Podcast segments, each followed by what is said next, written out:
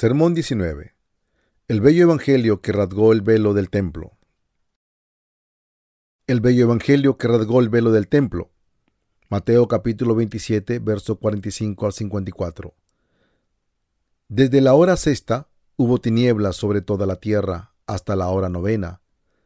Cerca de la hora novena, Jesús clamó a gran voz diciendo, Elí, Elí, lama sabactani. ¿Qué significa? Dios mío, Dios mío, ¿por qué me has desamparado? Algunos de los que estaban allí decían, al oírlo, a Elías llama este.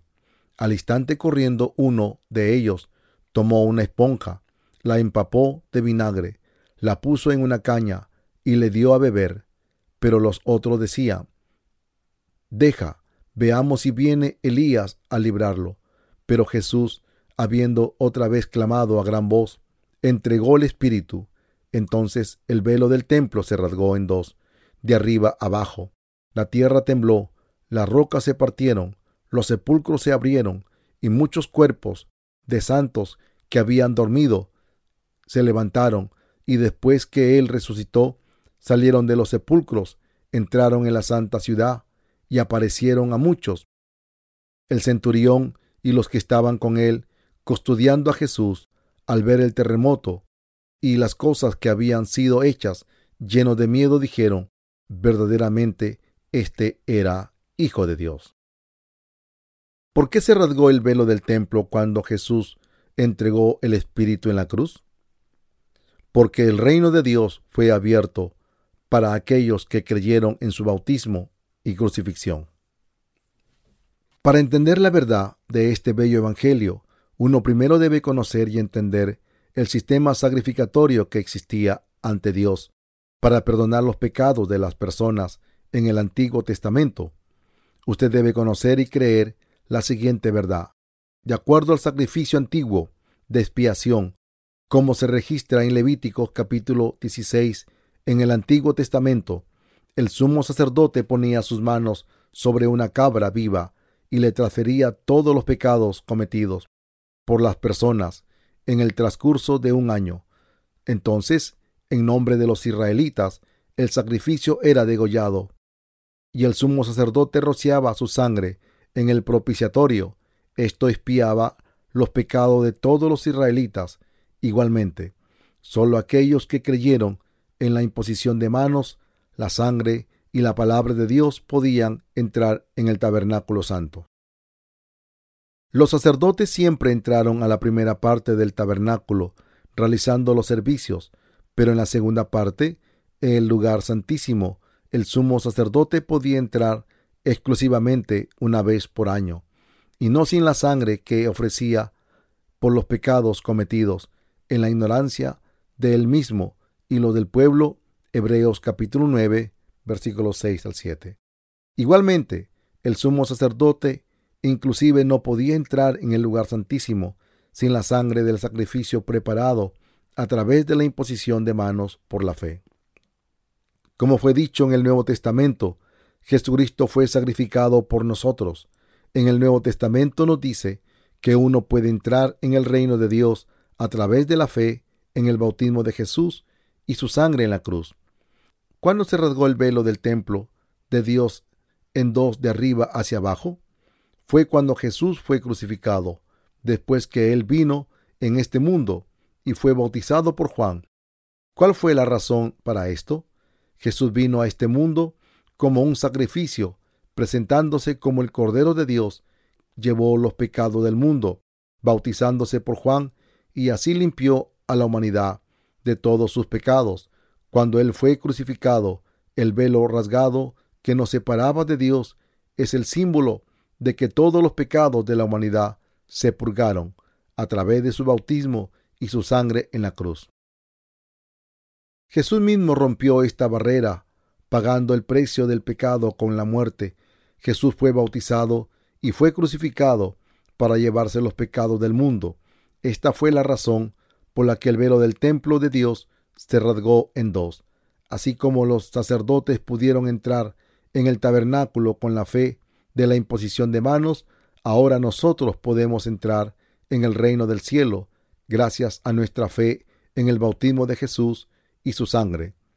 Cuando Jesús fue crucificado, él clamó en una voz fuerte diciendo, Eli, Eli, lama sabactani.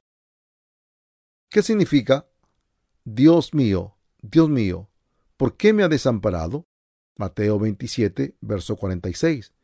Cuando él entregó su espíritu, finalmente él dijo, consumado es. San Juan capítulo 19, verso 30. Jesús fue desamparado por su Padre en la cruz por un momento, debido a que Él llevaba todos los pecados del mundo, desde que los tomó en su bautismo hecho en su bautismo hecho por Juan en el río Jordán. Él murió para la salvación de toda la humanidad.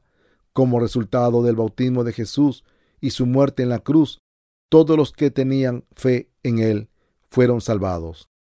Debido a que nacemos siendo pecadores y estamos destinados a la condenación, Jesús fue bautizado para llevarse todos nuestros pecados.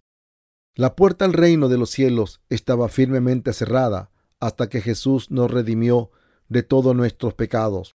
Cuando Jesús fue bautizado por Juan y murió en la cruz, el velo del templo de Dios se rasgó en dos, desde arriba hacia abajo.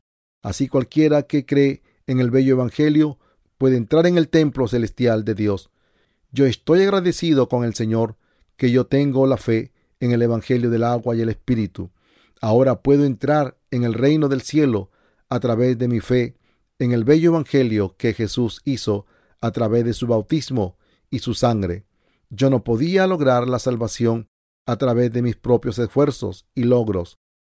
La bendición que nos lleva en el reino del cielo no se logra a través de simples oraciones, donaciones y devociones.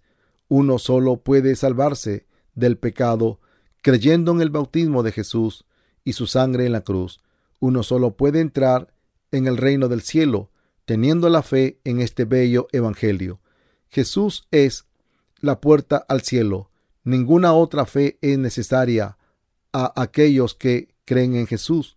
La entrada al cielo no se concede como compensación por las donaciones o por la consagración personal o por los esfuerzos mundanos u otros buenos hechos.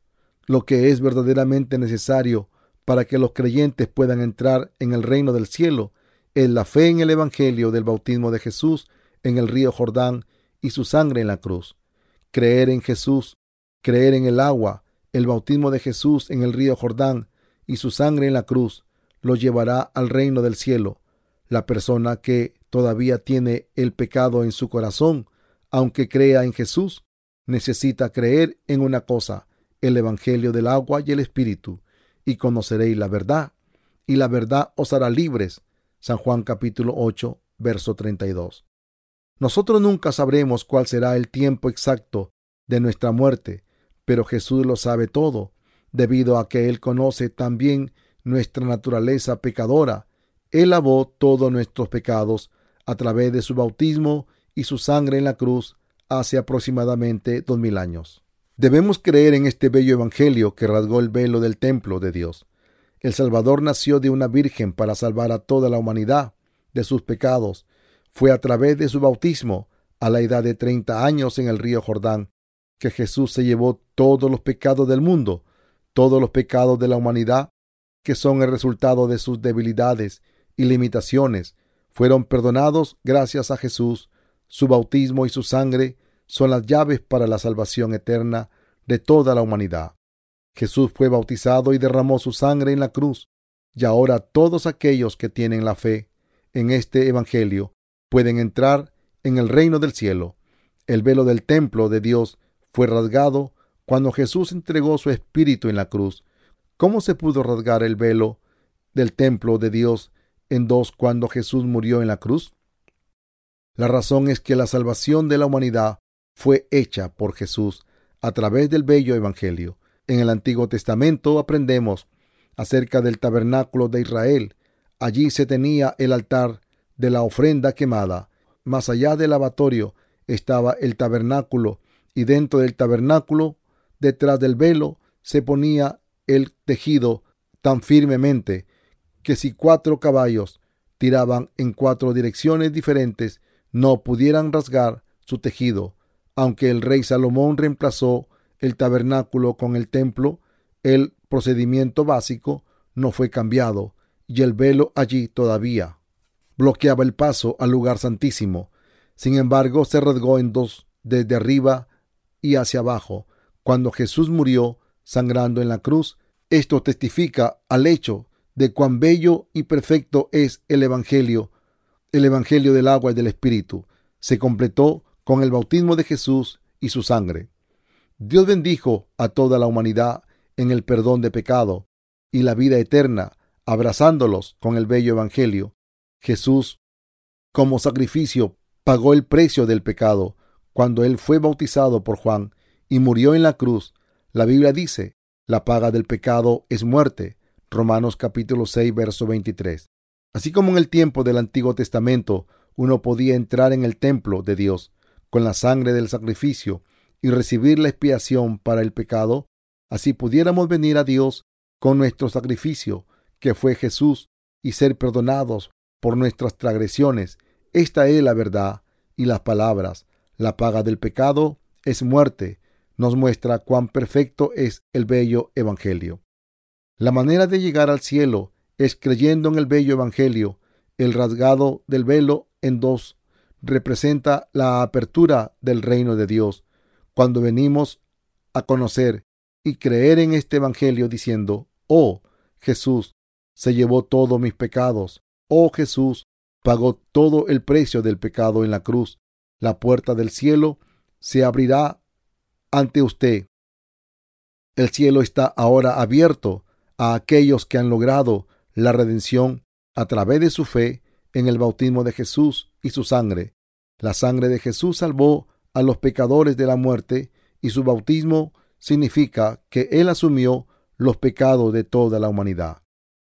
La tierra oscureció y se estremeció cuando el Señor entregó su espíritu en la cruz. Solamente entonces su sangre goteó en la tierra y fluyó hacia las tierras más profundas. Cuando Jesús murió en la cruz, todos los pecados de la humanidad fueron expiados, el bello Evangelio fue completado y todos los creyentes se hicieron elegibles para entrar en el reino del cielo. Esta es la misma verdad de nacer de nuevo. Hay muchos estudiosos que han dirigido investigaciones que buscan negar la existencia de Jesucristo como una persona real, pero ellos no pueden persistir en sus hipótesis contra las numerosas evidencias históricas de su existencia. Entre ellos, muchos han cedido y han llegado a creer en el Evangelio del bautismo de Jesús y su sangre. Ellos vinieron a comprender que la evidencia de Jesús era demasiado sustancial para negar su existencia. Ellos aceptaron a Jesús como su Salvador cuando llegaron a conocer y creer en este bello Evangelio, su nacimiento, bautismo, muerte, resurrección, ascensión y sobre su segunda venida. Nosotros no fuimos testigos del bautismo de Jesús. Nuestros ojos no vieron lo que tuvo lugar hace hace aproximadamente dos mil años. Sin embargo, a través de lo que está escrito, cualquiera puede entrar en contacto con este bello Evangelio. Jesús se quitó la barrera de pecado entre Dios y nosotros a través de su bautismo y su sangre. Y así el velo del reino de Dios se rasgó en dos, de la cima a la base. Ahora cualquiera que cree en este bello Evangelio, que se cumplió con el bautismo de Jesús y su sangre, puede entrar en el reino del cielo. Tiene usted la fe en el hecho que el bautismo de Jesús y su sangre es este bello evangelio y que es la llave para entrar al reino del cielo? Yo, una vez fui pecador, creía en Jesús como mi Salvador, pero desconocía el bello evangelio. Sin embargo, un día que yo leí en la Biblia sobre su amor incondicional por mí, yo llegué a conocer que Él fue bautizado por mí, murió en la cruz por mí y resucitó por mí. Jesús nos salvó bautizándose en el río Jordán y fue crucificado para pagar el precio del pecado, el precio del pecado debido a su amor por nosotros.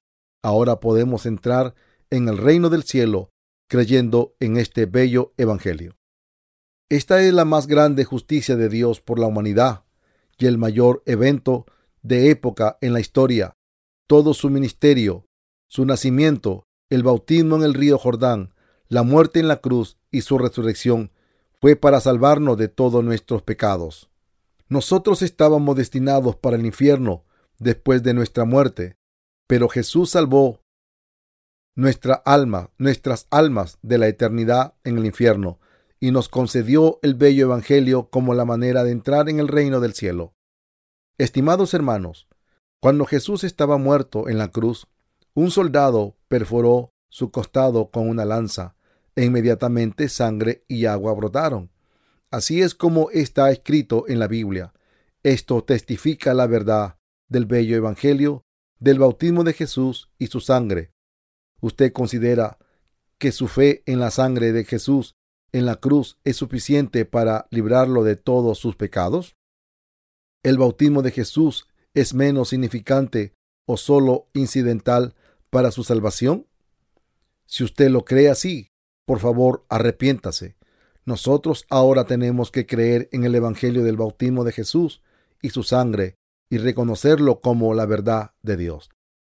¿Quiere usted ser limpio de todos sus pecados? Así como necesitamos pagar para saldar las deudas. Así debemos tener fe en el bello Evangelio del bautismo de Jesús y su sangre para ser limpiados de todos nuestros pecados. Nosotros no debemos cometer el pecado de escepticismo en el Evangelio del bautismo de Jesús y su sangre, aunque nosotros mismos no pasamos directamente nuestros pecados a Jesús, un mediador llamado Juan el Bautista fue quien hizo esta tarea. Cuando Jesús murió en la cruz, algunas tumbas de los santos en Jerusalén se abrieron y tres días después Él resucitó y vino a Galilea. Este evento maravilloso realmente tuvo lugar, pero hubo muchas personas que no lo creyeron. Nuestro Señor concedió el reino de los cielos al justo, quien recibió la remisión de pecado nosotros fuimos salvados y nacidos de nuevo, no a través de nuestro propio poder físico o a los esfuerzos religiosos, sino a través de nuestra fe en el bello Evangelio. Este Evangelio no es una historia de ficción. Todos los pecados del mundo se pasaron a Jesús cuando Él fue bautizado. No había ningún pecado en Él, pero Él tenía que morir en la cruz para expiar los pecados. Él mismo asumió en su bautismo. Cuando Jesús entregó su espíritu, la tierra tembló y las piedras se partieron. El centurión y los que estaban con él, guardando a Jesús, visto el terremoto y las cosas que habían sido hechas, temieron en gran manera. Y dijeron, verdaderamente, este era Hijo de Dios. Mateo capítulo 27, verso 54. José, un hombre rico de Arimatea, tomó el cuerpo de Jesús, lo envolvió en una tela de lino limpia y lo puso en su propia tumba. El sumo sacerdote y los fariseos dieron órdenes para que la tumba se asegurara hasta el tercer día. No obstante ello, Jesús resucitó para dar la vida nueva a aquellos que creen en el bello Evangelio. Él vino a Galilea, en donde él había prometido encontrarse con sus discípulos antes de que fuera crucificado. Todas estas cosas, su nacimiento, bautismo, crucifixión, resurrección, ascensión y la segunda venida, fueron dadas a aquellos que creen en el bello Evangelio. Yo también me he vuelto un testigo que testifica que Jesús es el Hijo de Dios viviente y mi Salvador. ¿A través de quién es predicado el verdadero Evangelio? Los creyentes en el bautismo de Jesús y su sangre testifican del bello Evangelio, de la verdad, el bello Evangelio se extiende a través del testimonio de estas personas salvadas de todos sus pecados. Cuando una persona se libra de sus pecados creyendo en él, en el Evangelio, el Espíritu de Dios empieza a gobernarlo y él lo cambia sin tener en cuenta su propia voluntad. Las palabras de Dios, ganadas en el alma, continuamente transforman al hombre justo y le dan una fe aún más fuerte. A su vez, él viene a alabar al Señor, la palabra de Dios mora en él y como resultado Él experimenta la renovación de su ser interno día a día. Viéndolo así transformado, las personas testifican, Él realmente es un hombre liberado. Él se volvió un cristiano genuino y un hijo de Dios. Incluso el diablo acepta y sucumbe a este bello evangelio. Yo me mortifico, dice él, pero es verdad que no hay ningún pecado en el mundo. Nadie tiene el pecado en su corazón. Por consiguiente, el diablo trabaja en el pensamiento de las personas, interfiriendo con sus vidas fieles. La obra del diablo es impedirles recibir las bendiciones espirituales del Evangelio. Satanás absolutamente perdió la batalla con Jesús. Satanás tuvo éxito controlando las mentes de las personas cuando Jesús fue crucificado.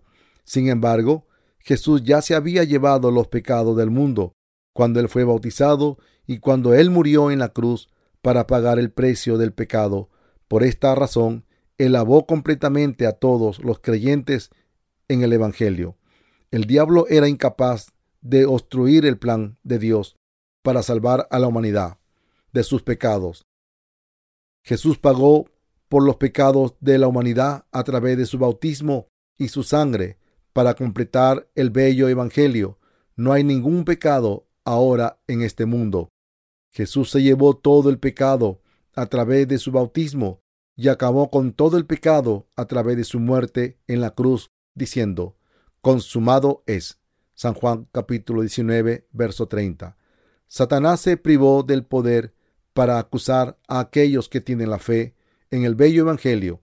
Jesús derrotó al diablo a través de su nacimiento, bautismo, crucifixión y resurrección. ¿Usted todavía tiene el pecado en su corazón? No. Los cristianos pueden decir confiadamente, yo no tengo ningún pecado en mi corazón, sobre la base de su fe en el bello Evangelio de la verdad. La persona que cree en el bello Evangelio del bautismo de Jesús y su sangre no tiene ni siquiera un gramo de pecado en su corazón. Ahora el bello Evangelio se ha grabado en nuestros corazones. Nosotros estamos de pie, ahora libres de cualquier escrúpulo en la presencia de Dios. Todos ustedes creen que Jesús se llevó todos sus pecados a través de su bautismo en el río Jordán? En ese caso, su gratitud a Dios y su gozo serán llenos teniendo la fe en el bello Evangelio.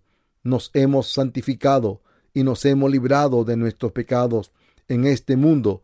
Nosotros le agradecemos a Dios, el cual nos ha librado de la potestad de las tinieblas y trasladado al reino de su amado Hijo, en quien tenemos redención por su sangre, el perdón de pecados. Colosenses capítulo 1, versículo 13 al 14. Aleluya. Alabe al Señor. Jesús abrió la puerta a la salvación a través del bello Evangelio. Usted también debe romper la barrera en su corazón con el poder del bello Evangelio. Así como el velo del templo se rasgó en dos, el bello Evangelio fue hecho para usted y para mí. Nosotros podemos entrar en el reino del cielo creyendo en este Evangelio y es la última verdad que nos permite lograr vivir en el Espíritu Santo.